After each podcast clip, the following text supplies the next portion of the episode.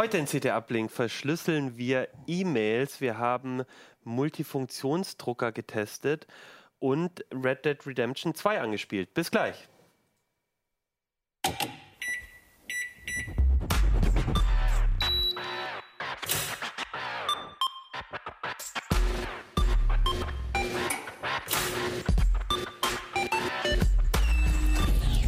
CT Uplink.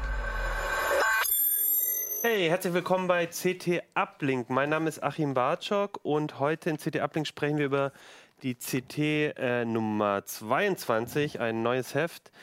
Ähm, unter anderem ist dort das CT Notfall Windows mit drin. Da reden wir heute aber gar nicht groß drüber. Das solltet ihr euch einfach besorgen, falls ihr Probleme mit eurem Windows habt. Ähm, wir reden über ein paar andere Themen in dem Heft. Und zwar, ähm, wer ist mit mir heute da? Ich bin Holger Bleich aus der CT-Redaktion äh, Software Internet Ressort. Daniel Herbig aus der Heise Online-Redaktion. Rudolf Opitz von der Hardware-Fraktion. Ja, sehr schön. Schön, dass ihr da seid. Und man hört schon, das ist eine ganz, ganz, ganz gute Mischung von den Themen her. Wir haben ein bisschen Hardware, wir haben ein bisschen Software und wir haben am Ende auch noch ein bisschen was zum Spielen. Ähm, genau, weil Daniel hat Red Dead Redemption 2 gespielt, auf das wir alle warten, also ich zumindest.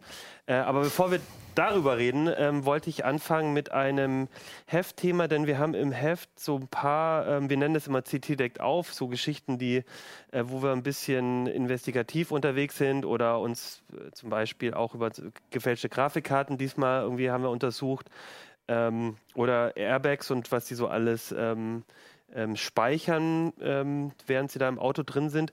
Und Holger, du hast auch ein so ein CT-Deck-Auf-Thema gehabt, das eigentlich gar kein sein sollte ursprünglich, denn ihr habt euch eigentlich nur ähm, E-Mail-Verschlüsselung angeguckt und dann aber einen ganz schön großen Fehler entdeckt. Ja, wir haben uns nicht direkt E-Mail-Verschlüsselung angeguckt. Also es gibt ein neues Verschlüsselungskonzept, was auf alter Verschlüsselung basiert, nämlich auf PGP-Verschlüsselung.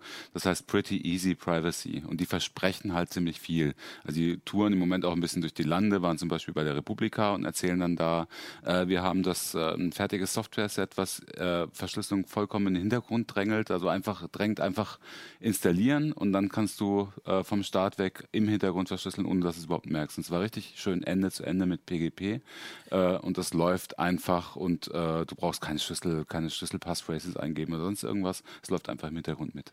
Und eigentlich ist das ja auch was, was man sich wünscht. Mhm. Und was man ja, also finde ich ja immer ganz kurios, bei äh, ganz vielen anderen Diensten klappt das ja inzwischen auch ganz gut. Also selbst mein WhatsApp ist ja eigentlich genau. Ende zu Ende verschlüsselt.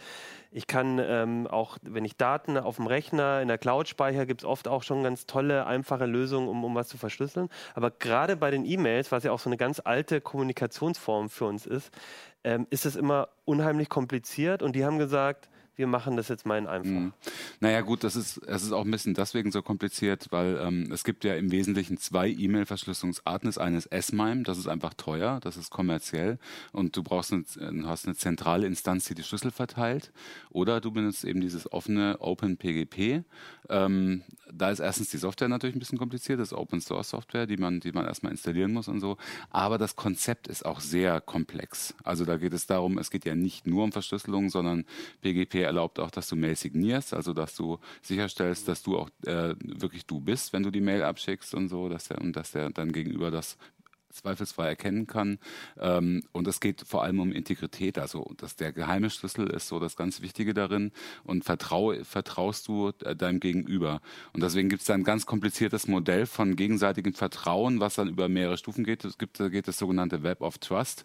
Also zum Beispiel wir machen ja auch so, wir haben ja so eine Zertifizierungsstelle. Mhm. Das heißt, man kann mit seinem Personalausweis zum Beispiel, wenn wir auf Messen sind oder so, zu uns kommen und wir beglaubigen dann einen, einen Schlüssel, also eine Identität. Damit wird sie wieder glaubwürdig schwieriger. Und das kann man, das läuft über mehrere Stufen und es gibt verschiedene Stufen des Vertrauens. Es ist alles sehr komplex und äh, das alles einzurichten und dann auch die Schlüssel zu verteilen, so dass jeder auch den Schlüssel hat, ist einfach so kompliziert, dass es abschreckend ist und deswegen machen es viele Leute nicht. Und was PEP, also Pretty Easy Privacy, jetzt gesagt hat, wir bauen dieses ganze komplexe Gebilde zurück quasi. Wir, wir setzen nur auf gegenseitiges Vertrauen. Du gibst mir deinen Schlüssel, ich gebe dir deinen Schlüssel, so ähnlich wie die Messenger das auch machen, WhatsApp zum Beispiel. Und die Schlüssel wandern automatisch hin und her. Also wenn du damit eine Mail schreibst, soll halt der Schlüssel automatisch drankommen. Dann gegenüber hat er auch dieses PEP, e diese PEP-Software, die importiert den Schlüssel automatisch. Du merkst gar nicht, dass du zukünftig deine Mails verschlüsselt. Und wenn du das installierst, das erste zum Beispiel, es gibt ja die bekannteste E-Mail-Verschlüsselungssoftware im Moment dürfte wahrscheinlich Enigmail sein, also das Add-on für Thunderbird. Wenn du das jetzt installierst im Moment, die haben äh, ein bisschen Bündnis eingegangen mit Pretty Easy Privacy und das ist der Punkt, wo es dann auch für uns interessant wurde. Jede Neuinstallation von Enigmail ist automatisch äh, per Voreinstellung auf PEP eingestellt. Da ist jetzt PEP eingebaut. Das, viele Leute kriegen das gar nicht mit. Wenn sie Enigmail installieren, wird automatisch im Hintergrund ein Schlüssel generiert und der wird künftig verteilt an alle, die, äh, denen du mailst. Also nochmal einen Schritt zurück. Also ich Ja. habe Thunderbird Mhm. und ähm, dort ist Enigmail nicht dabei erstmal. Nee, per, Sondern ich genau. sage jetzt, ich, also ich muss dann schon den Wunsch haben, sagen, okay, ich habe ich hab in der CT gelesen, ich sollte meine E-Mails verschlüsseln, dann installiere ich dieses Enigmail-Plugin. Das ist auch, glaube ich, das beliebteste Ja, ähm, genau. äh, dafür. Das ist auch das einzig gut funktionierende, Okay. muss man sagen. Und das ging bisher immer ganz normal. Du, es war ein bisschen kompliziert. Du musst Ja, es ist dann kompliziert, weil du dann eben erstmal einen Mhm. Schlüssel generieren musst, dann musst du den Schlüssel mit einer Passphrase Genau. versehen, dann musst du den noch zu Key-Servern laden und so weiter und so fort. Und wenn du es jetzt installierst, ist es alles automatisch einfacher, weil schon Mhm. Genau. dieses Pretty Easy Privacy mit drin ist. Genau, per Default, also Per in der Default. Voreinstellung. Das heißt, du kannst jetzt, äh, meinetwegen, ich könnte meinem, äh, meinem Vater sagen, der von Verschlüsselung überhaupt keine Ahnung hat, äh, benutzt Thunderbird, installier dir dieses äh, Add-on, das kann man ihm ja sehr leicht sagen, weil das, geht, das kann er Mhm. Genau, einfach er kann er aus dem Store holen, kann er dir ja. aus dem Store holen, äh, aus dem Erweiterungsstore in, in, in, Enig- Mhm. in, in Thunderbird äh, und dann hat er das in drei Schritten installiert und hat, hat dann per Voreinstellung Pretty Easy Privacy, das heißt, ein Schlüssel wird für ihn generiert, ohne dass er es mitkriegt, allerdings auch nicht Passphrase geschützt, das heißt, der Schlüssel liegt ungeschützt auf seinem Rechner quasi, der sein geheimer Schlüssel. Und Okay, das ist nochmal wichtig. ist Normalerweise, wenn du ein, wenn du diese Schlüssel generierst, Mhm. dann sind die mit einem Passwort, äh, mit einer Passphrase versehen. Das heißt, mit dem kann man auch erstmal nichts anfangen, wenn man ähm, Doch, so- natürlich. Klar. Äh, Wenn du den, wenn du den verlierst, sprich zum Beispiel, du hast das auf dem Handy installiert oder auf deinem Mhm. Notebook und du verlierst das Notebook, dann ist deine Integrität futsch. Weil jeder der, Fall. jeder, jeder, der an das Windows kommt oder, oder, an, Okay. oder an der Linux, äh, der, der kann sich den Schlüssel rausholen. Und der ist dann, der ist kompromittiert dann. Okay, aber wa- wa- was ist der Unterschied, wenn du eine Passphrase hast und keine? Dann musst du, äh, dann, um den Schlüssel benutzen zu können, musst du erstmal die Passphrase eingeben, um ihn zu entsperren, quasi. Genau, aber das heißt, wenn ich Pretty Easy Privacy benutze und dort einen Ist, das Schlüssel ist da generieren nicht lasse, vorgesehen. Dann, dann ist auf jeden Fall, dann muss ich auf diese Datei achten, weil das Genau. ist richtig gefährlich, wenn jemand. Das ist einfach ein anderes. Konzept. Die Ja. sagen, wir haben sie auch dazu befragt, die sagen einfach, äh, äh, für uns geht es darum, Ende-zu-Ende-Verschlüsselung einfach zu machen. Das heißt, auf viele, Ja, auf viele zusätzliche Sicherheitsfeatures verzichten wir deshalb. Das ist ein Kompromiss. Wir haben keine hunderttausendprozentige Mhm. Sicherheit mehr. Deswegen sagen die, die PGP-Verfechter, die Hardcore-Verfechter sagen halt auch, das ist alles Mist. Ne? Das ist Quatsch.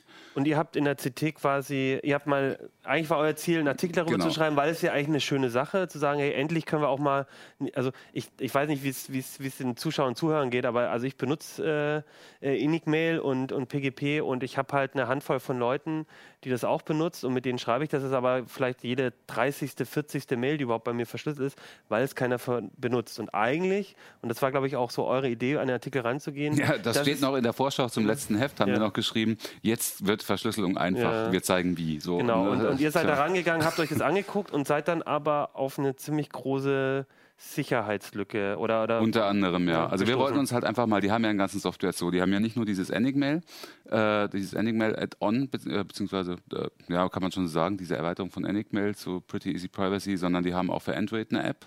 Die iOS-App ist in Vorbereitung. Sie haben ein Outlook-Plugin, du kannst es also auch mit Outlook benutzen. Und, und, ne, und äh, also du kannst, du sollst es auch auf deinem ganzen Gerätezoo benutzen können. Und all das wollten wir ausprobieren, auch wie leicht man vielleicht auch Schlüssel von einem Gerät zum anderen kriegt und sowas. Und Vielleicht- musst du auch nochmal sagen, wer das genau ist. Also ne, Thunderbird, Open Source, wird von irgendjemandem programmiert. Enigmail, Mhm.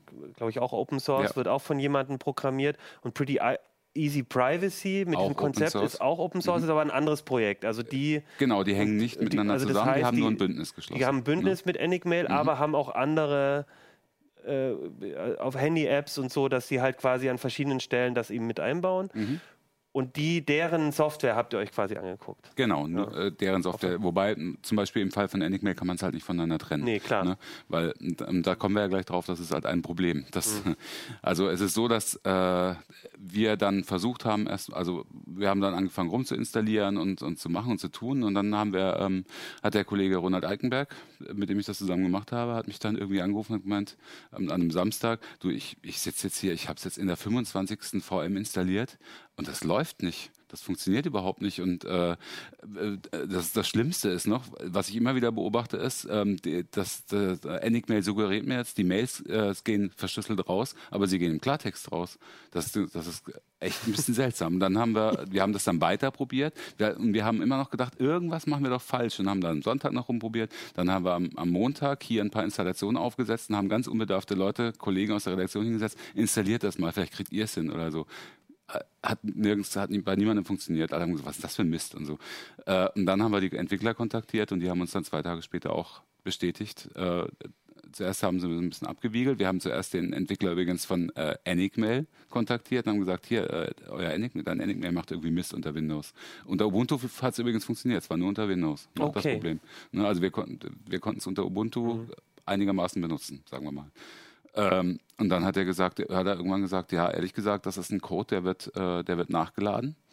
Ähm, der hat einen extra Update-Channel, ähm, der ist gar nicht von mir und äh, ich spreche den auch nur wie eine Blackbox an. Dann, ihr müsst euch an die Entwickler von PHP wenden. Das haben wir dann gemacht. Ganz kurz noch, also ja. das heißt, die der PHP-Teil quasi in Enigmail wird halt nicht von dem Enigmail-Macher gewartet sozusagen, genau. sondern der hat quasi so ein, so, ein, so ein, Stück Code da mit drin, ein paar Dateien oder wie auch immer, so ein Krass, Stück. der hat ja und, wirklich ein, und das ja. wird quasi von selber, also da hat, weiß er gar nicht, was da genau passiert. Er hat ein ganzes Modul drin und das ist noch krasser. Also äh, Enigmail kann, lädt im Hintergrund auch neue Versionen. Also wenn das, mhm. wenn das Tool sich updatet, ähm, also er quasi er vertreibt unter seinem Namen eine Software, die fremden Code immer wieder nachlädt, mhm. den er gar nicht kennt. Ne? Und in dem Fall hat es halt dazu geführt, dass Enigmail kaputt gegangen ist. Einfach. Wobei der zumindest Open Source auch ist. Ne? Das heißt, man könnte wahrscheinlich immer reingucken, was die machen. Könnte man ja. ja. Also okay. die Entwickler haben das dann irgendwann zugegeben. Das war einfach äh, offensichtlich ein Speicherüberlauffehler oder sowas in der Software. Und die Software hat aber so komisch mit Enigmail kommuniziert, also dieses Modul mit mhm. Enigmail, mhm. ähm, dass Enigmail, also Enigmail hat den Auftrag quasi an die Software mhm. gegeben zu verschlüsseln. Die Software hat dann aber bevor sie eigentlich verschlüsselt hat, schon zurückgemeldet, alles okay ne, Kanal gesichert. Und dann hat aber die Software ähm, beim Ausführen der Verschlüsselung einen Fehler gemacht und ist abgestürzt. So.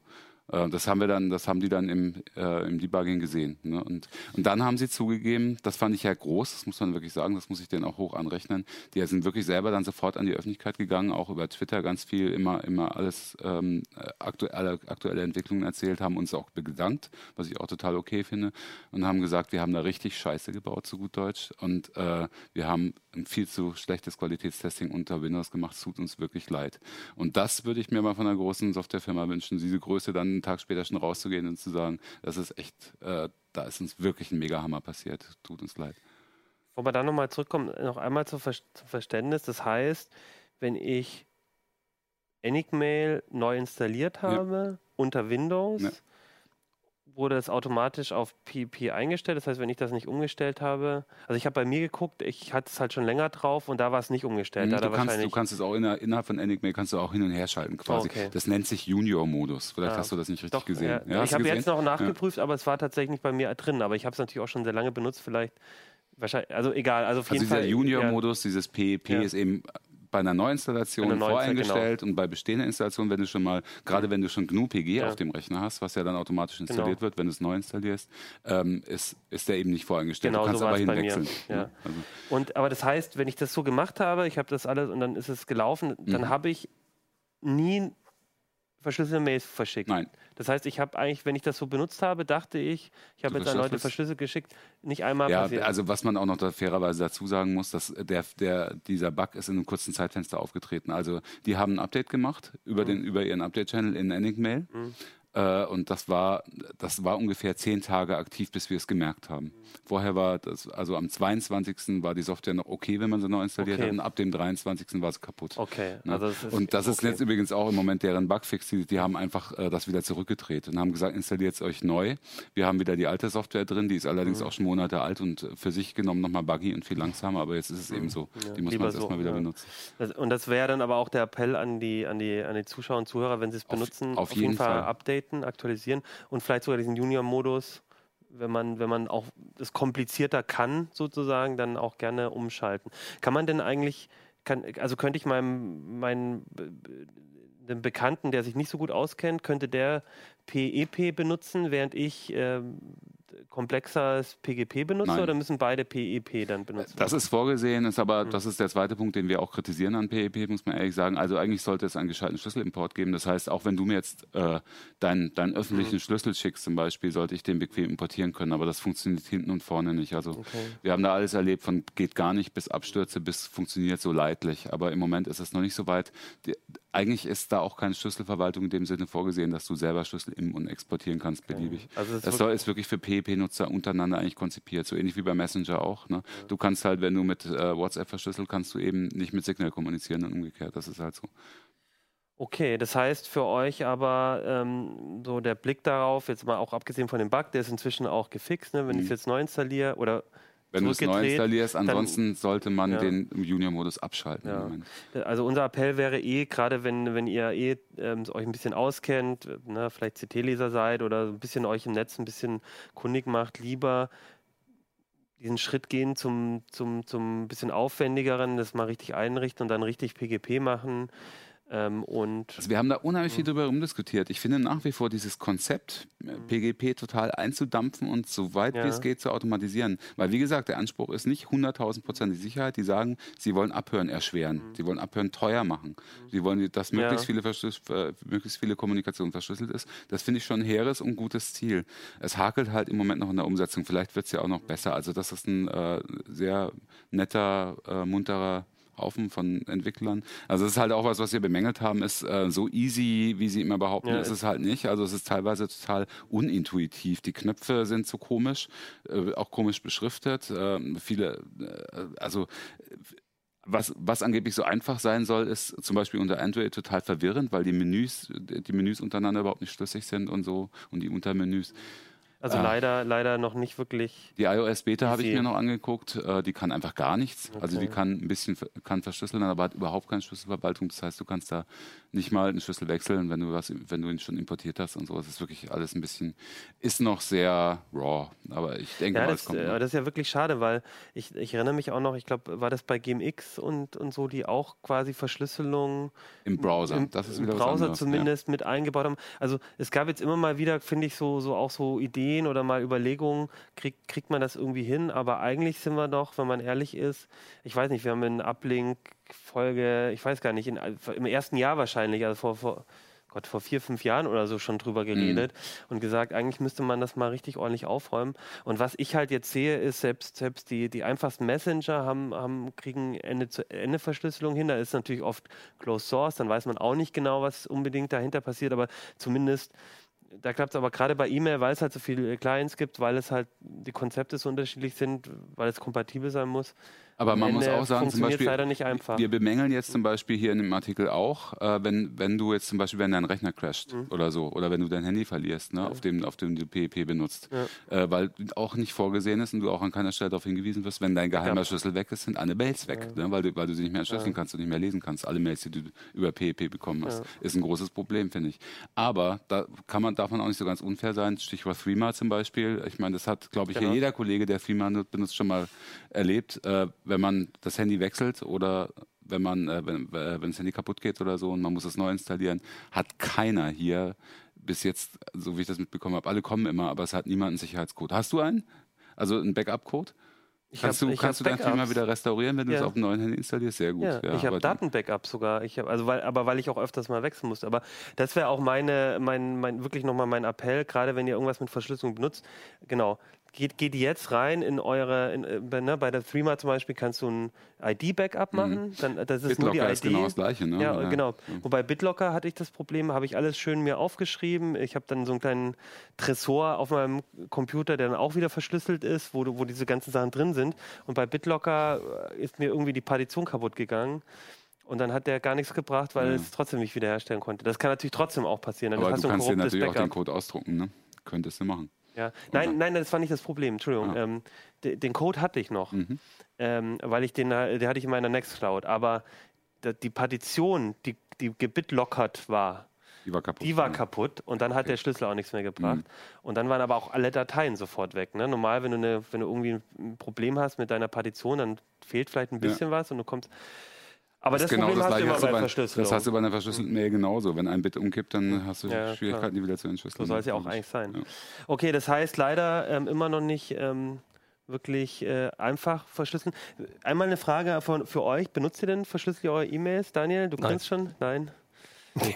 Also ich auch nicht. Okay. Mich interessiert es jetzt nur, äh, weil du auch erzählt hast, dass der Schlüssel von PEP einfach unverschlüsselt Mhm. erstmal auf der Festplatte liegt. Da habe ich natürlich sofort erstmal an den Bundestrojaner gedacht. Also, Das ist natürlich Genau. prima für den. Äh, gibt es dann da äh, Überlegungen, das überhaupt einmal verschlüsselt auf äh, lokal zu Das speichern? würde ja reichen, wenn er mit einer Passphrase Ja, versehen würde. Ne? Aber das, ähm, das ist ja quasi schon die Verschlüsselung. Aber das, das machen sie halt nicht. Also unter PGP ist das vorgesehen. Ne? Da machst du das normalerweise. Musst dann aber auch jedes Mal, wenn Ja. du deine, dein, dein E-Mail-Client öffnest, Das ist halt äußerst oder nervig. alle, ne, dann, irgendwann ist es dann wieder weg. Also ganz kurz gesagt, PEP geht einfach davon aus, das ist ein Konzept, was man so ähnlich wie bei den Messengern auch, wenn das Gerät kompromittiert ist, ist eh alles vorbei. Ja. Und dann kommt man auch ans Schlüssel, wenn, wenn, dann hast, kannst du zum Beispiel deinen Keylogger installieren und kannst auch die Passphrase abfangen und so. Ne? Geht nur Deswegen- darum, den Weg quasi Genau. zu verschlüsseln. Und aber auch da, egal ob ihr PEP oder PGP benutzt, ähm, macht euch ein Backup von eurem von eurem Private Key, weil wenn der äh, weg ist, weil zum Beispiel die Festplatte oder weil das Gerät verloren geht, Stell dir mal vor, du benutzt es da drei Jahre lang.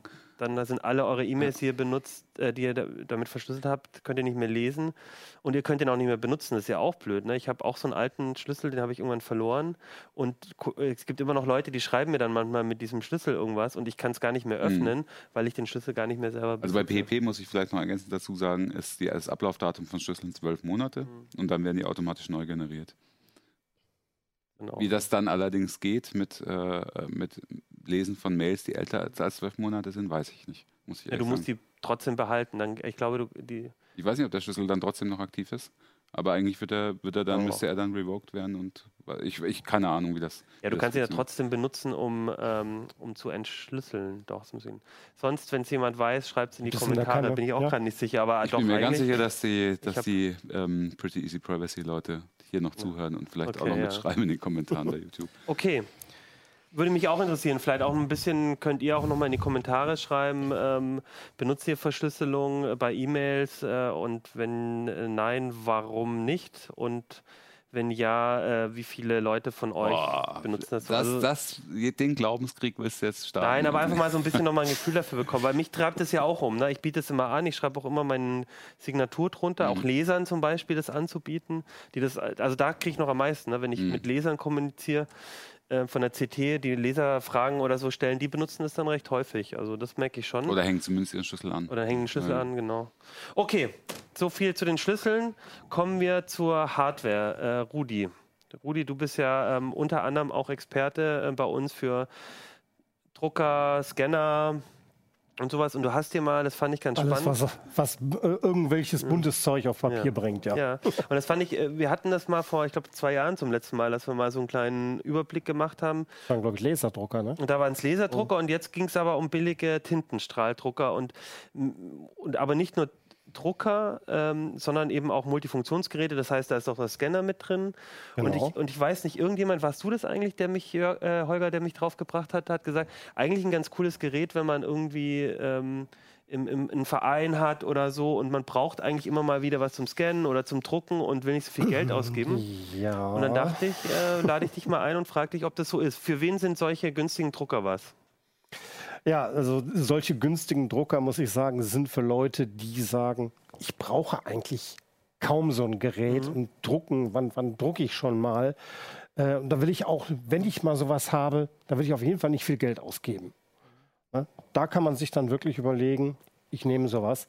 Denn äh, man muss jetzt sagen, also das Gerät, was hier zum Beispiel steht, äh, mit Drucker und mit Scanner und mit Kopierer, ne? hier haben wir den Scanner, äh, das ist schon sehr praktisch, wenn man das gerade rausholen will. Ich muss schnell mal eine Kopie machen, da brauche ich nicht irgendwo äh, äh, äh, zum nächsten Laden Kostet? fahren.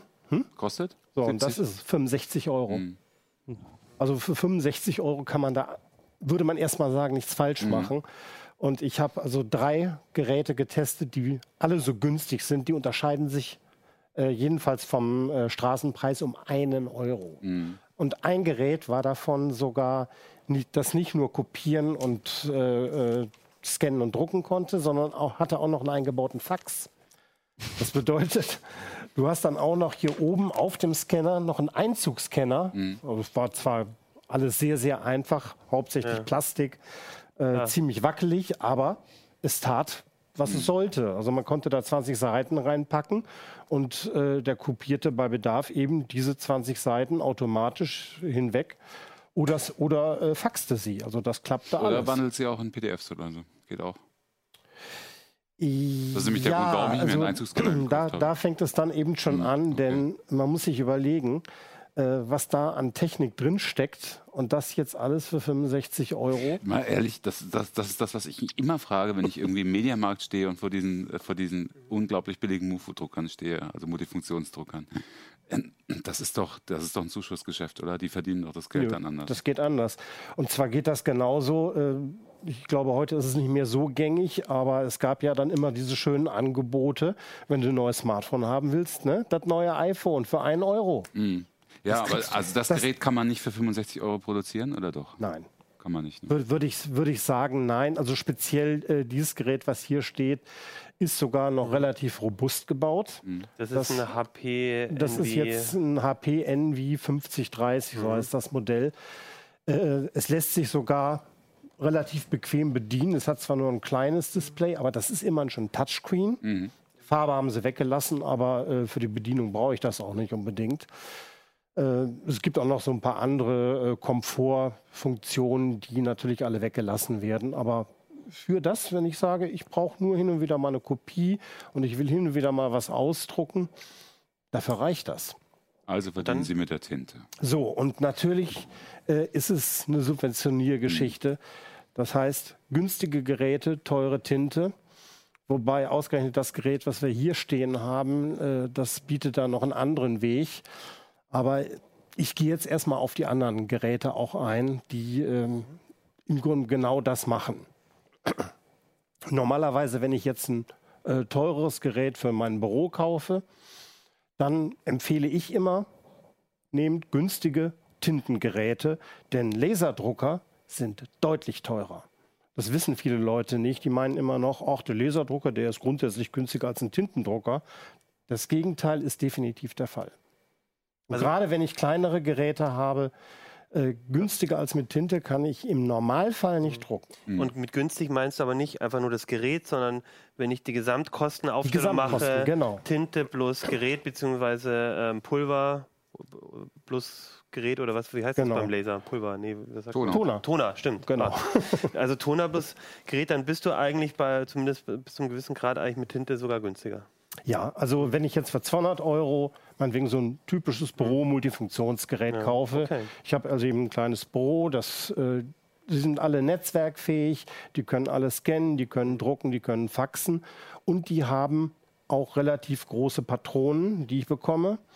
Und damit äh, habe ich dann m, Tintenkosten pro ich, ich rechne das immer nach der sogenannten Norm, ISO-Norm-Seite aus. Es gibt eine ISO-Norm, äh, die definiert, wie die Hersteller die Reichweite ihrer Patronen angeben sollen.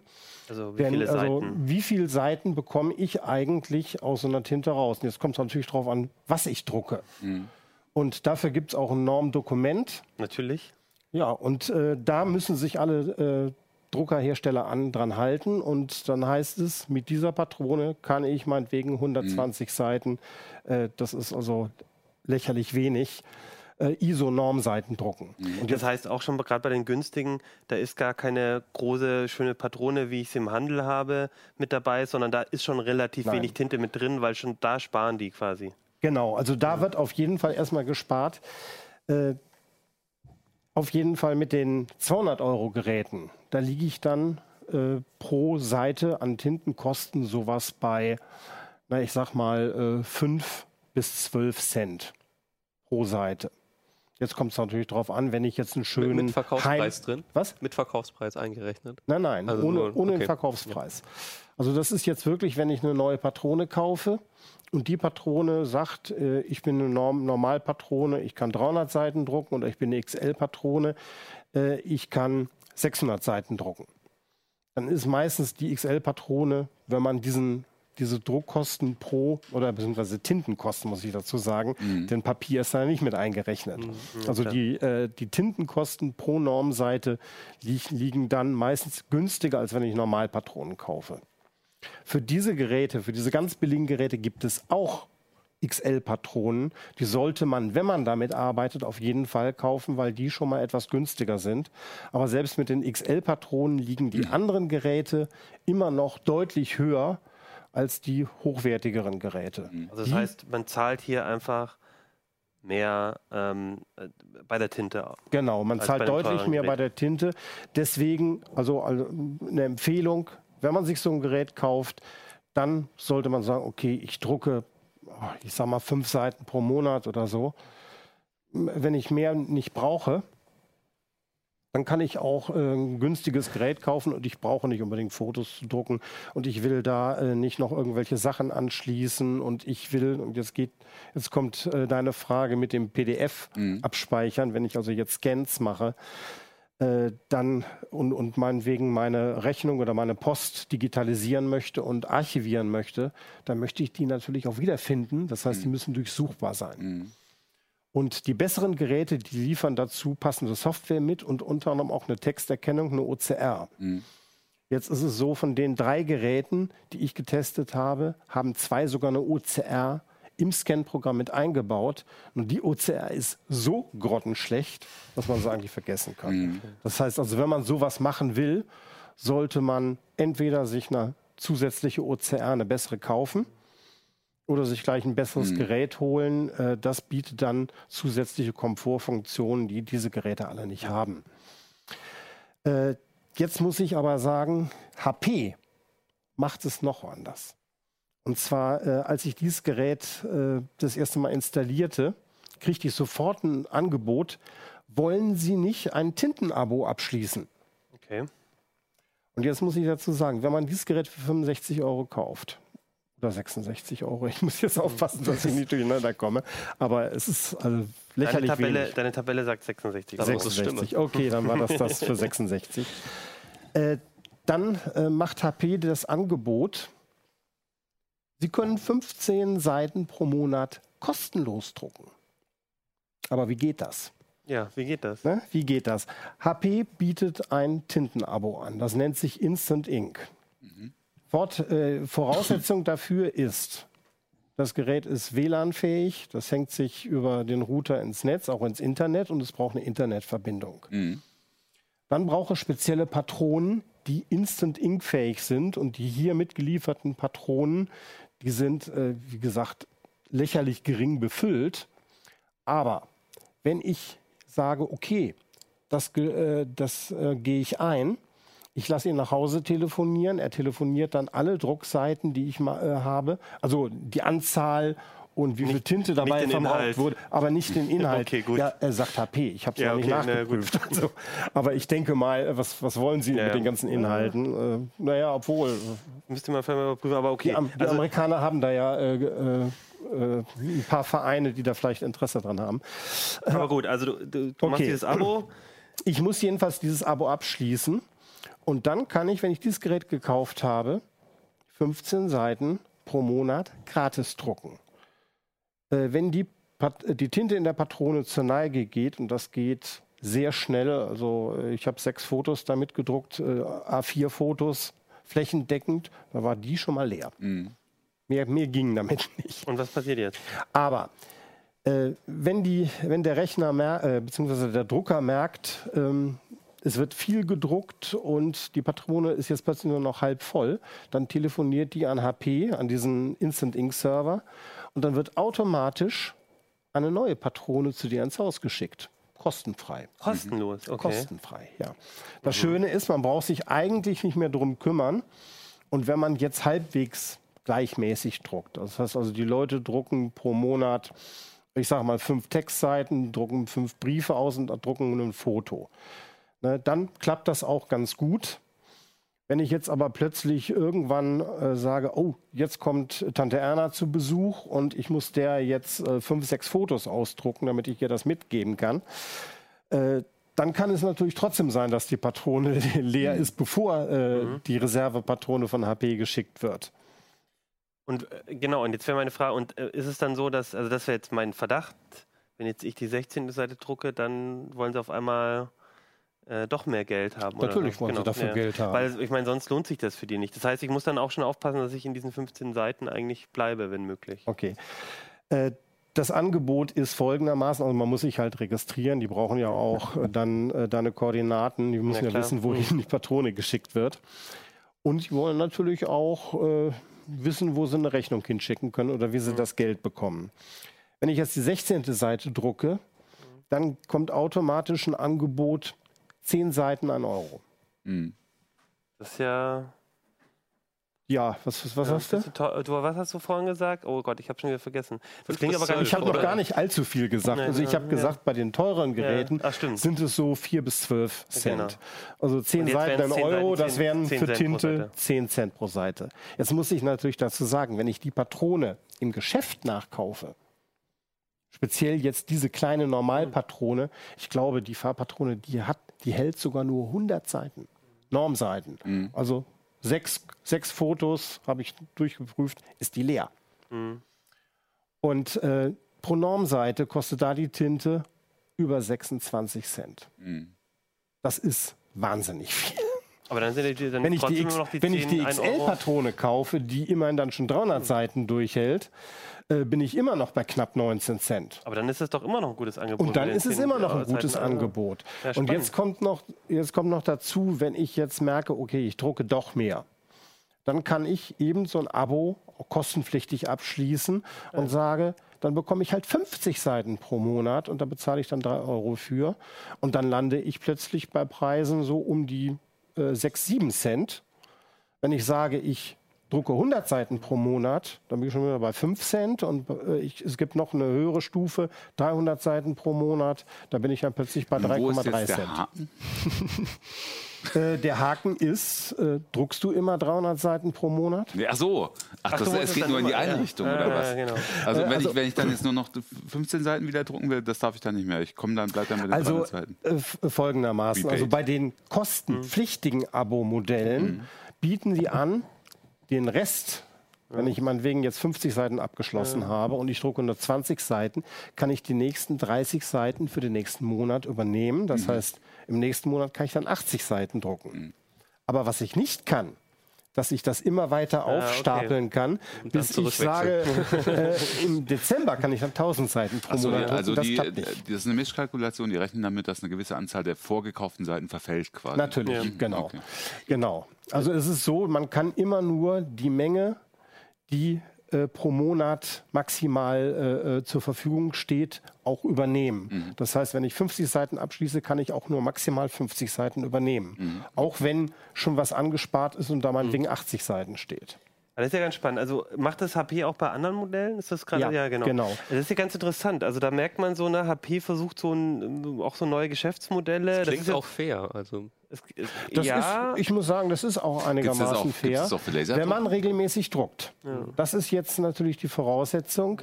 Wenn ich nicht regelmäßig drucke, ist diese Geschichte mit den 15 Seiten auch gar nicht mal so schlecht. und die umgehen bei den, bei den Tintenpatronen ja auch dann den Einzelhandel. Ne? Die kümmern sich halt selber um das Ganze. Also es ist schon ganz interessant. Ne? Das ist ja, Ja, so ein bisschen so ein, so ein, so ein Handymodell ja fast. So, ne? so eine, so Ja, ja, so ein, natürlich. Das Also ist bei den ganz anderen aber interessant, auch. dass Die das verhindern jetzt, vor allem, glaube ich, damit, dass die Leute zu Fremdanbietern Ja, gehen. und genau, der- die- die bei den Fremdtinte so. Gibt es das auch für Laserdrucker oder gibt es das nur für Was? Farbe? Gibt es das auch für Laserdrucker oder nur für Tinte? Fremdtoner, natürlich. Nein, Nee, äh, das das Modell, ist das Modell. Instant. Achso, die, dieses Instant Ink, nein. Also das, das heißt schon absichtlich Instant Ink. Also nicht Instant Powder oder, oder Instant Toner. Äh, Also das finde ich ganz obwohl, spannend. möglich wäre es auch. Ja, na klar, eigentlich. Also finde ich ganz spannend, dass da HP sich halt überlegt, können, können wir da irgendwie ne, in, dem, in dem Geschäft irgendwie ein, mal was Neues ausprobieren. Also finde ich ganz interessant.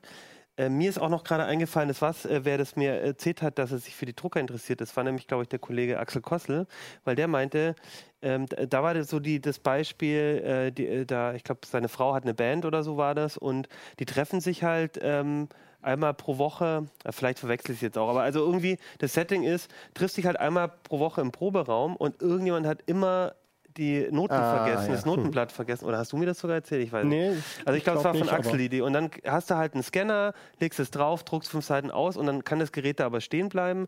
Und du brauchst es halt nur äh, die paar Male, aber dann hast du auch nicht viel Geld ausgegeben dafür. Und das fand ich eine ganz gute Idee, dass du halt, wenn du so ein, äh, so ein, so ein jetzt nicht, äh, klar, wenn du, einen kleine, wenn du einen Verein hast oder so, musst du ja wahrscheinlich relativ viel drucken, aber wenn du halt was hast, Sportverein äh, in der Turnhalle und musst mal irgendwie eine, eine Bescheinigung ausdrucken oder irgend sowas, dann brauchst du das Gerät nur alle paar Wochen mal für ein paar Seiten und dann willst du nicht 300 Euro ausgeben. Nö, das geht auch. Äh, es kommt immer darauf an, wie viel. Ich muss überlegen, wie viel drucke ich Ja, eigentlich. ja, klar. und äh, mittlerweile gibt es eine ganze Menge Angebote, wo man sagen kann, das ist auch was für Vieldrucker. Mhm. Also diese Geräte sind tatsächlich so, dass die Tinten äh, die Gerätepreise oder die Gerätekosten mit subventionieren, wenn man die kauft. Bei HP geht das hauptsächlich eben über dieses Instant Ink System. Ich muss da vielleicht noch zu sagen, weil die Fragen wahrscheinlich kommen, bei diesen 15 Seiten, diesen Gratis-Seiten, die kann man nämlich nicht mit ins nächste Ja. Monat Ah, übernehmen. Ja, das stimmt. heißt, wenn ich die 15 Klar. Seiten pro Monat nicht verbraucht habe, kann ich im nächsten Monat trotzdem nur 15 Seiten drucken. Wer wirklich sehr wenig druckt, ist, ist das auch Aber egal. dann ist doch super. Und wie, wie lange? vielleicht, vielleicht beim Es Test ist, noch eine. Ja? es ist eigentlich egal, ob ich äh, die Normseite drucke oder richtig schön fette Fotos auf Fotopapier. So, und das ist nämlich das, das nächste Interessante. Bei diesem Instant Ink Angebot ist es tatsächlich egal. Ja, ja. Ja, das Das heißt also, äh, äh, Schon jeden Buchstaben andere Farbe. HP ist, es e HP ist es egal, ob du 15 äh, Anschreiben, äh, Briefe druckst, wo 5% Tintendeckung Mhm. ist, oder 15 mal äh, DIN A4 äh, äh, randlose Fotos, wo viel, viel mehr Tinte drauf geht. Und wie gesagt, das passiert wirklich. Mhm. Das Einzige, was dir halt passieren kann, dass dann die Patrone leer geht beim Fotodrucken, bevor sie das nächste, die nächste Patrone geschickt haben. Das kann dir natürlich dann passieren. Weil äh, Gibt's da, gibt's, denn, 100, 100 Seiten, das ist, es ist lächerlich. gibt's denn, und die schicken auch immer nur dann so eine 100-Seiten-Patrone. Nein, weiter. äh, dann ich, irgendwann ich, kommt ich dann. gehe mal, ich weiß es nicht hundertprozentig, aber äh, von dem normalen Hm. Instant Ink Angebot weiß ich, dass die da grundsätzlich XP-Patronen schicken. Also die XXL. voller, die schon voller sind, denn sonst kommen die ja aus dem Nachschicken gar nicht mehr hinterher. Also es, ist- das würde sich dann nicht rechnen. Eine, also zwei, oder zwei Fragen habe ich noch. Und zwar erstens, gibt es denn, sagen die, nach drei Jahren ist das vorbei oder ist es, äh, solange das Gerät durchhält? Nein, also du kannst monatlich kündigen. Du hast eine monatliche Nein, aber wenn das. Gerät, wenn das fünf Gerät Jahre, dann kann ich fünf Jahre kostenlos meine Ja, 15 sein. genau. Oh, das ist ja interessant. genau. Und die, das zweite wäre noch äh, als letztes, ähm, du hast vorhin gesagt, die XL-Patronen lohnen sich auch bei diesen günstigeren Geräten, äh, Ja. ist günstiger. Aber habe ich da nicht das Problem, wenn ich so selten was ausdrucke, dass die dann irgendwann eintrocknen und dann sollte ich vielleicht doch lieber kleinere Patronen nehmen? Ich sage mal, eintrocknen möglich ist es immer. Nur meiner Erfahrung in den letzten Jahren jetzt Okay. ist, dass dieses Eintrocknen ein Problem mit den Originaltinten, ich muss, das muss ich wirklich immer einschränken, äh, kaum noch vorhanden ist. Es Okay. gibt so ein paar Sachen, auf die man wirklich denken, äh, an, an die man wirklich denken muss. Also es ist nicht so wie ein Laserdrucker, den man einfach einen Stecker ziehen kann und dann ist alles aus, sondern die Geräte, die müssen wirklich über die Power-Taste erstmal ausgeschaltet werden und sie müssen zur Ruhe kommen. Wenn ich diese Geräte an meiner äh, EDV zu Hause stehen habe, einen Computer fahre ich immer noch runter, bevor ich dann die Steckerleiste äh, ausschalte. Aber den, an den Drucker denke ich meistens nicht. Und wenn der Drucker in Bereitschaft steht, dann steht natürlich der Druckkopf auch in Bereitschaft. Und wenn man den einen Stecker zieht, ist das ungefähr so wie, wenn ich einen Filzstift habe und ich ziehe die Kappe ab und lege ihn in eine Ecke.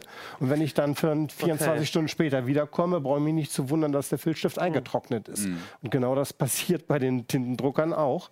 Das heißt also, erst ausschalten, das Gerät zur Ruhe kommen lassen, dann fährt er nämlich auf eine Parkposition, wo der Druckkopf abgedichtet ist. Und dann kann man den auch ohne Probleme sogar monatelang stehen lassen. Also ich habe äh, einen Drucker gehabt, den hatte ich getestet. Das war allerdings sogar noch so ein, äh, das ist die andere Möglichkeit, um viel Tinte zu sparen oder günstig zu drucken. Das sind die, äh, äh, die, die äh, Tintentankgeräte, die jetzt langsam kommen, wo also hauptsächlich Epson groß ist und mittlerweile dritte Generation hat. Das war so ein Epson äh, äh, Eco-Tank, nennen die das, Gerät. Das habe ich vier Monate im Regal im Druckerlabor stehen gehabt, nicht angepackt. Dann habe ich es nach vier Monaten wieder auf den Platz geholt. Und ich denke, naja, das wirst du wahrscheinlich ein oder zweimal reinigen müssen. Angeschlossen, äh, so ein Düsentestmuster ausgedruckt und es war sofort okay. Ich musste nicht einmal reinigen. Das heißt, wenn man ihn korrekt ausschaltet, braucht man eigentlich, um das Eintrocknen nicht mehr so viel Sorgen zu haben. Bei Ersatztinten, wenn ich jetzt irgendwo günstig aus, aus dem Chinaland irgendwie die billige Ersatzpatrone kaufe, da muss ich schon eher mit rechnen, den, je nachdem, welche Tinten es sind. Also bei manchen Tinten ist es so, dass sie wirklich deutlich schneller eintrocknen. Also wenn ich Leser habe an der Hotline, die dann sagen, "Äh, mein Gerät ist gerade zwei Jahre alt und dieser Druckkopf eingetrocknet, kriege ich nicht mehr frei, Frechheit. Ne? Und ich nachfrage, haben die fast grundsätzlich irgendwelche Billigtinten eingesetzt. Wie ist bei euch? Habt ihr überhaupt noch Drucker? Ist das noch so ein. Also ich habe eine WG und äh, Mitbewohner hat einen Drucker zum Glück. Also Okay. ganz selten brauche ich den mal. Ansonsten vielleicht im Zweifelsfall auf der vielleicht- Arbeit. auch- Vielleicht legst du mal vor für eine, äh, für eine äh, äh, Seitenflat bei HP. Die, die. Seitenflat klingt echt gut. Ja, für das finde ich auch ganz Also, spannend. Wir kommen nicht über die 15 Seiten, glaube ich. Ich zumindest nicht. Ja. Ne? Er studiert noch, mal gucken. Aber Ja, HP, setzt, HP setzt da jetzt ja noch einen drauf. Ne? Wieso? Ja, die haben jetzt angekündigt, einen kleinen Heimdrucker. Der ist also so, so ganz, ganz simples Teil. Da ist auch kein Scanner mehr mit bei. Ja. Scannen sollst du per Smartphone. Ah, okay. Ne? Das Ding hat auch keine Bedienelemente mehr. Da hat man nur noch Kommt oben eine Klappe, da steckt man 50 Seiten rein und vorne einen Schlitz, wo die Papiere rauskommen. Mehr hat er nicht. Der äh, set, äh, bind, verbindet sich automatisch in, in, mit dem WLAN, beziehungsweise das startet man auch über die App. Und sonst hat der nichts. Mhm. Und da wollen die 150 Euro für haben. Ne? Das Ding ist genauso langsam wie der. Der ist wahrscheinlich sogar noch schneller. Aber die bieten an Instant Ink und ihr könnt da Fotos drucken, so viel ihr wollt. Okay. Machen natürlich wieder Einschränkungen, also nur bis äh, 13 mal 18, also nur kleine formatige. Äh, aber ihr kriegt Tinte zum Fotodrucken, so, so viel ihr wollt. Also ich habe das Gefühl, bei Daniel in der WG wird jetzt nochmal das Druckerkonzept nochmal überarbeitet. der, der Überleitung halber lasse ich das mal so stehen. und würde sagen, äh, wenn der mal rauskommt und wir den getestet haben, äh, dieses kleine Ding, dann äh, reden wir nochmal hier bei CT Uplink über Drucker. Das können wir auf Gut. jeden Fall gerne machen. Und jetzt, genau, Daniel hat es schon geahnt, dass ich hier mir versuche, eine Überleitung zu bauen. Äh, kommen wir mal äh, zum äh, Red Dead Redemption 2 noch. Und ich habe mir das äh, ausgesucht, weil es gibt ja, äh, also ich bin so ein Gelegenheitsspieler, ne? aber es gibt, es gibt ja wenige Spiele, wo ich dann wirklich sage, oh, da hätte ich das, da freue ich mich richtig drauf. Und ich bin so, ich bin so verärgert, weil dieses Spiel gibt es nicht für einen PC, ne? Ja, du bist nicht alleine. Also sehr viele Leser bei uns Mhm. im Forum ärgern sich darüber, dass es nicht für den PC kommt. Es kommt nur für die Mhm. PlayStation 4 und die Xbox One. Erzähl mal, was Ähm, für ein Spiel das ist, genau. Warum, Ähm, warum, warum ich das so interessant finde, erzähl das mal. Äh, Achim findet das Spiel so interessant, weil es ziemlich gut ist. Es ist von Rockstar Games, das ist das Studio, die schon die ersten beiden Red Dead Redemption Teile gemacht haben. Nur schnell. Red Dead Redemption 2 ist der dritte Teil in der Reihe, das muss man dazu sagen. Ähm, und die machen auch die GTA-Spiele, die äh, bekannt dafür sind, dass sie sehr gut sind und sehr viel gespielt werden. Äh, und Red Dead Redemption 2 ist das erste Spiel dieses Studios, äh, Rockstar Games, eben seit fünf Jahren mittlerweile, seit GTA 5. Das heißt, die haben da sehr viel Zeit reingesteckt, die haben sehr viel Geld reingesteckt. Äh, und das Ergebnis sieht man wahrscheinlich jetzt so ein bisschen auf dem Bildschirm, Mhm, würde genau. ich vermuten. Ach ja, super. Ähm, Ist das jetzt Gameplay? Nee, ne? Doch, das ist, das ist In-Game-Material, da kommen gleich noch Gameplay-Szenen so mit äh, Interface und so, Genau. aber das sieht so aus. Ja, jetzt sieht man es, das ist Also echtes ganz Gameplay. kurz für die Zuhörer, wir sehen jetzt ein Pferd, ein Cowboy, dann ist es ein Western-Spiel. Und es sieht ziemlich gut aus. Genau, es ist ein Western-Spiel, wie schon die anderen beiden Teile. Mhm. Ähm, man spielt einen Cowboy sozusagen. Okay, und aber es hat so ein bisschen die Idee auch von GTA, dass, dass es halt eine relativ große Welt ist. Es Man ist- kann sich viele, wahrscheinlich so kleinere Quests auch. Es ist eine offene, Ja. offene Spielwelt, die sehr, die sehr immersiv ist. Also man soll sich so fühlen, als wäre man da wirklich drin, als würde man wirklich mitfühlen mit dem Charakter und man steckt da drin. Und äh, die ist sehr groß, die ist, äh, also groß ist immer so, finde ich, ist immer so ein schlechter Indikator für die Qualität von der Mhm. Spielwelt. Ne? Also es ist sehr einfach, eine sehr, eine sehr große Spielwelt zu machen, die leer ist. Was ein bisschen schwieriger ist, ist diese Spielwelt zu füllen mit Inhalten, die es wert sind, gespielt zu werden. Ähm, und da ist äh, Rockstar sehr, sehr gut drin. Äh, besser als andere Entwicklerstudios, würde ich sagen. Und ich hatte die Möglichkeit, äh, das Äh, das kommt in zwei Wochen auf den Markt, am 26. Oktober, und ich hatte die Möglichkeit, das schon mal anzuspielen für zwei, drei Stunden äh, bei Rockstar. Und ja, ich hatte sehr viel Spaß damit und ich glaube, das wird ein richtig, richtig gutes Spiel. Und Achim hat völlig recht, Plattform hast du das gespielt? sich darauf Ja? zu freuen. Wir haben gespielt auf einer PS4 Pro. Mhm. Die ganzen Trailer, die rausgekommen sind, sind wohl auch von der PS4 Pro. Äh, das heißt, wir wissen nicht, wie das Spiel auf einer normalen PS4 aussieht und wir wissen nicht, wie es auf einer Xbox oder einer Xbox One aussieht und wir wissen erst recht nicht, wie es auf dem PC aussehen würde, wenn es denn kommen würde. Ich glaube, die, Ähm, die Vorgänger sind auch nicht auf den PC gekommen. Ne? Der Vorgänger Red Dead Redemption, 2, äh, Red Dead Redemption ist nicht auf dem PC gekommen. Allerdings ist in der Zwischenzeit die GTA-Spiele, die in der Zwischenzeit äh, ge gekommen sind, die sind nachträglich auf Ja, dem PC stimmt. veröffentlicht worden. Also das ist immer so ein bisschen, hm, man weiß es nicht. Und ich habe ja mit, ich habe mit PR-Vertretern gesprochen. Ähm, die haben da natürlich nichts gesagt dazu. Zwischen den Zeilen habe ich jetzt nicht den Eindruck bekommen, dass die PC-Version direkt um die Ecke ist. Also wenn die kommt, dann glaube ich, dann müsste man noch ein bisschen drauf warten, wenn überhaupt, wie gesagt. Kannst du noch mal ein bisschen was erzählen, was, also du hast zwei, drei Stunden gespielt.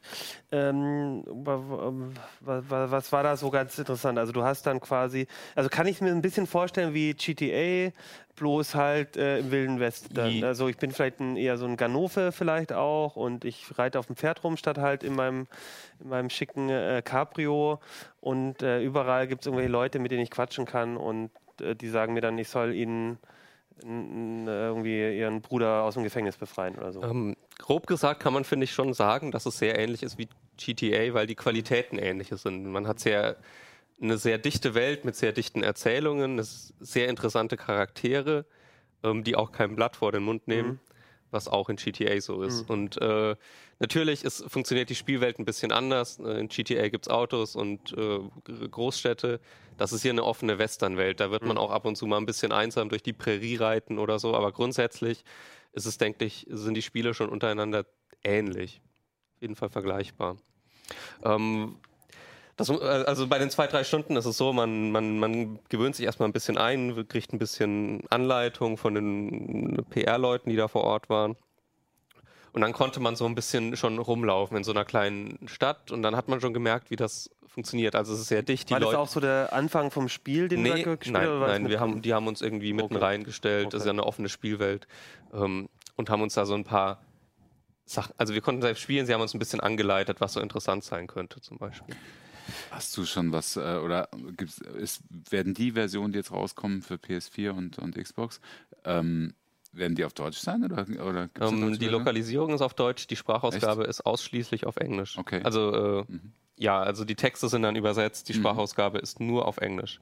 Ähm, ich habe es ja vorhin schon mal gesagt, dass wir hier kurz gesprochen haben. Angeblich, das kann ich nicht selbst bestätigen, aber angeblich über 1000 Sprecher. Das ist ein richtiges, äh, das ist ein, eine Hammerzahl. Das ist absurd hoch und das übersetzen die nicht. Mhm. Das ist vielleicht ärgerlich für viele Leute, die in Deutschland spielen wollen auf Deutsch, aber man muss auch einfach sagen, die, die Sprachausgabe, wie ich das mitbekommen habe, ist fantastisch. Und natürlich auch dieser Western-Slang und so, das funktioniert im Englischen halt einfach besser als in der deutschen Ja, Übersetzung. verständlich. Ähm. Ich meine, wenn ich jetzt allein die Grafik sehe, die ist schon also Wahnsinn. Also Mhm. ganz, ganz gut ist also definitiv eine Untertreibung. Grafik ist gut, aber ähm, das Spiel läuft äh, grundsätzlich begrenzt auf 30 Frames pro Sekunde, wie man das von Konsolentiteln gewöhnt ist. Die Version, die wir gespielt haben, ist nicht mit stabilen 30 Frames, Frames gelaufen. Also die ist oft eingebrochen, gerade wenn Leut viele Leute auf dem Bildschirm waren. Dazu muss man jetzt sagen, es war eine frühe Version. Also wir haben das am vergangenen Freitag gespielt und selbst da war die Version nicht mehr brandaktuell. Und äh, die, die Performance-Optimierung ist so etwas, die, das steht in der Regel am Ende des Entwicklungsprozesses. Also ich bin da zuversichtlich, dass das noch wird. Aber- Aber, ja, es sieht, sieht super aus. Es ist auch super animiert. Und auch vom Spieldesign her gibt es da wirklich interessante Sachen, äh, die Rockstar einfach anders macht als andere Entwicklerstudios äh, in vielen offenen Spielwelten, ich nehme da immer gern die Assassin's Creed-Spiele als Beispiel, die kommen so mehr oder weniger jedes Jahr raus. Es ist einfach so, du rennst durch die Welt, die sieht vielleicht sogar gut aus, aber du rennst einfach durch und es passiert nichts. Du rennst von Ausrufezeichen zu Ausrufezeichen. Diese Ausrufezeichen sind halt die Questmarker. Also du rennst da praktisch von Questmarker zu Questmarker und wieder zurück und äh, in der Welt passiert nichts. Du fühlst dich nicht an, als wärst du wirklich Teil der Welt, die lebt.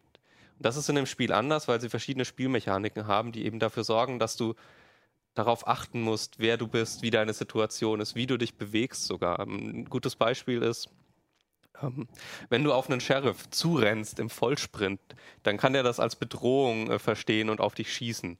Das heißt, du musst schon mal aufpassen, wie du, wie du dich fortbewegst in der Welt. Okay. Hm. Ähm, was ich so jetzt von keinem anderen Spiel kenne, ehrlich Nee. gesagt. Stimmt, das ist, das Das ist echt auch interessant. Und äh, was auch so eine, das ist eine totale Kleinigkeit, aber ich finde das cool. Also Haare und Bart wachsen, je länger du spielst.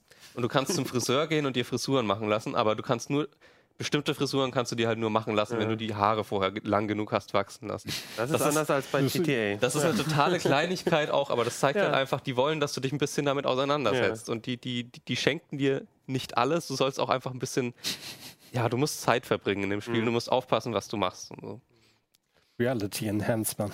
Weißt du, was irgendwas zum Multiplayer-Modus? Ja, es gibt, es gibt einen Multiplayer-Modus, der ist extern. Also das ist, äh, ist auch ein Konzept, das sie bei GTA 5 schon hatten.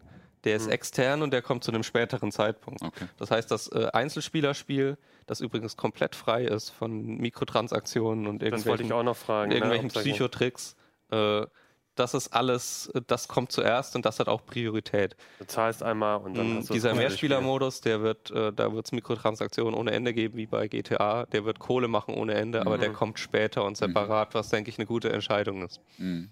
Also ich habe gerade eben da eine Pokerrunde gesehen, da habe ich schon gedacht, na? Auch das ist sowas, das ist, kennt man aber auch schon von GTA, solche Sachen halt, du hast andere Beschäftigungen in der Spielwelt. Du kannst ein paar Sachen machen einfach, die äh, darüber hinausgehen, Leute abzuknallen. Das ist auch was, was ich noch sagen wollte. Die haben ein ganz cooles Interaktionssystem. Also so ein Kontextmenü quasi. Wenn du auf den linken Trigger oder L2 drückst und eine Person anvisierst, kriegst du am rechten Bildschirmrand so ein paar Aktionen, wie du mit der Person interagieren kannst. Du kannst sie grüßen, kannst sie bedrohen, du kannst wie auch immer. Du kannst es auch mit deinem Pferd machen und du kannst über dieses Interaktionsmenü dein Pferd streicheln oder so. Das ist cool deswegen. Das ist cool deswegen, weil das viele Optionen ermöglicht, für die kein einzelner Button bereitgestellt werden würde in einem Spiel. Ich hatte zum Beispiel die Situation, dass mich ein Sheriff verhaften wollte. Äh, vollkommen zu Recht übrigens.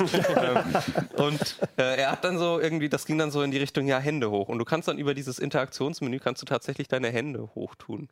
Äh, was du sonst nicht machen könntest, Das, weil... ist, äh, das Menü ist dann auch kontextabhängig. Genau, es ist ein Aber ich glaube, es ist ja auch in, einem, in der Western-Handlung eine sehr wichtige Handlung, oder? Ja, aber es würde trotzdem, es würde trotzdem kein Spiel auf die auf so einen Controller hast, sondern eine bestimmte Anzahl von Ja. Buttons. Es würde kein Spiel auf die Idee kommen, jetzt den Dreiecks-Button zum Beispiel für so eine Aktion bereitzustellen. Aber über das Kontextmenü kriegst du eben andere Button-Prompts und und da geht das dann. Das Coole ist, das Spiel läuft weiter in der Zeit. Also du kannst die Hände hochnehmen. Das Spiel läuft live weiter. Das heißt, du hast jederzeit die Gelegenheit, deinen äh, Revolver zu ziehen und den Sheriff abzuknallen oder wegzurennen oder sonst was.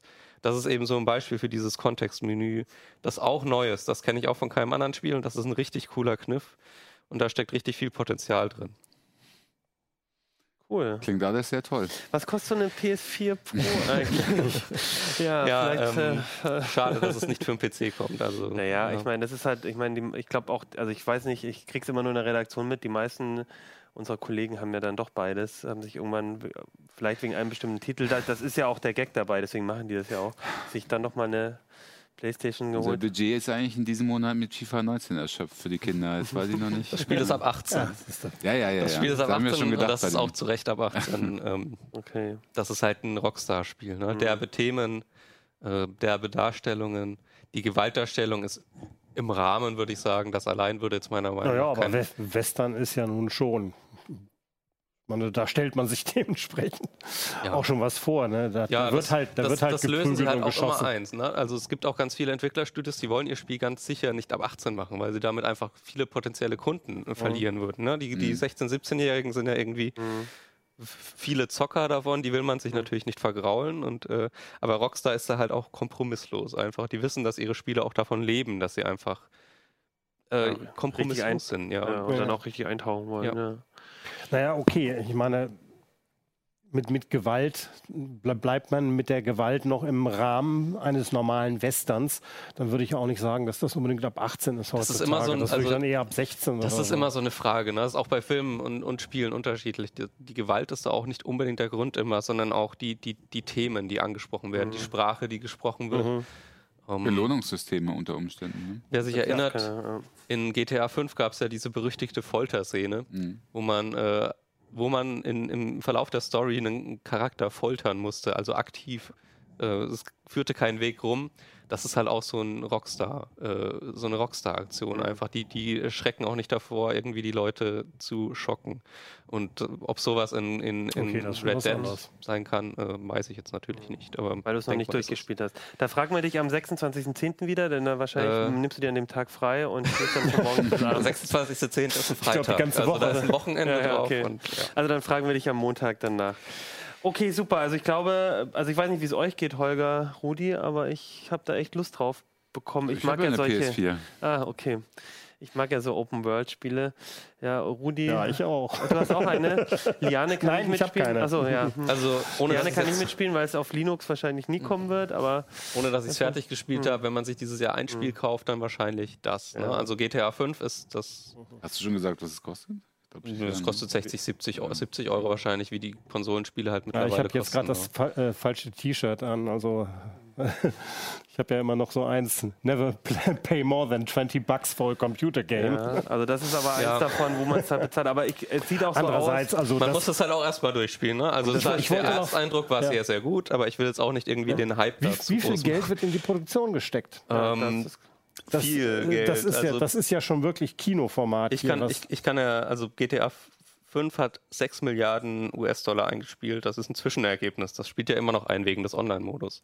Das ist damit das, das, das äh, profitabelste Entertainment-Produkt überhaupt. Also hat mehr, mehr Geld reingebracht als Hollywood-Filme, als die ganz großen Hollywood-Filme. ja, das heißt also, die Produktion so eines Spiels dürfte was bei 300, 400 Millionen wenigstens. Oh, ich will liegen. da jetzt, boah, das, Ich, das, ich da will schätze ich mich mal nicht blind. aus dem Fenster lehnen, jeden, aber auf jeden Fall, Das äh, wenn ich das in, in Blockbuster stecken würde, wäre das der da teuerste Film aller arbeiten, da Zeiten. arbeiten irgendwie alle neuen Rockstar-Studios dran. Das sind, das ist, da steckt brutal viel Geld drin, ja. okay. Gut, in dem Sinne würde ich sagen, ähm, freut euch darauf. Also hoffen wir mal. Und es wird dann ja. nochmal eine richtige Review, denke ich mal, Klar, geben. auch im Heft, CT also- und auf Heise Online. Hartmut hat auch gespielt, im Heft kommt auch ein Anspielbericht und ja. Genau, im Heft, in der aktuellen CT ist, sind schon zwei Seiten drin und wir werden sicherlich nochmal was dazu machen. Okay, dann würde ich sagen, schönes Wochenende. Ihr könnt das noch nicht spielen, aber Schönen vielleicht Dank. findet ihr was anderes oder spielt mit euren Druckern. Äh, und dann würde ich Spaß. sagen, äh, Das ist aber, wird dann aber schnell teuer, wenn Ja. man da drüber kommt. Ne? Also, ja, das stimmt. Ja, dann würde ich sagen, tschüss, bis zum nächsten Mal. Tschüss. Ciao. Ciao.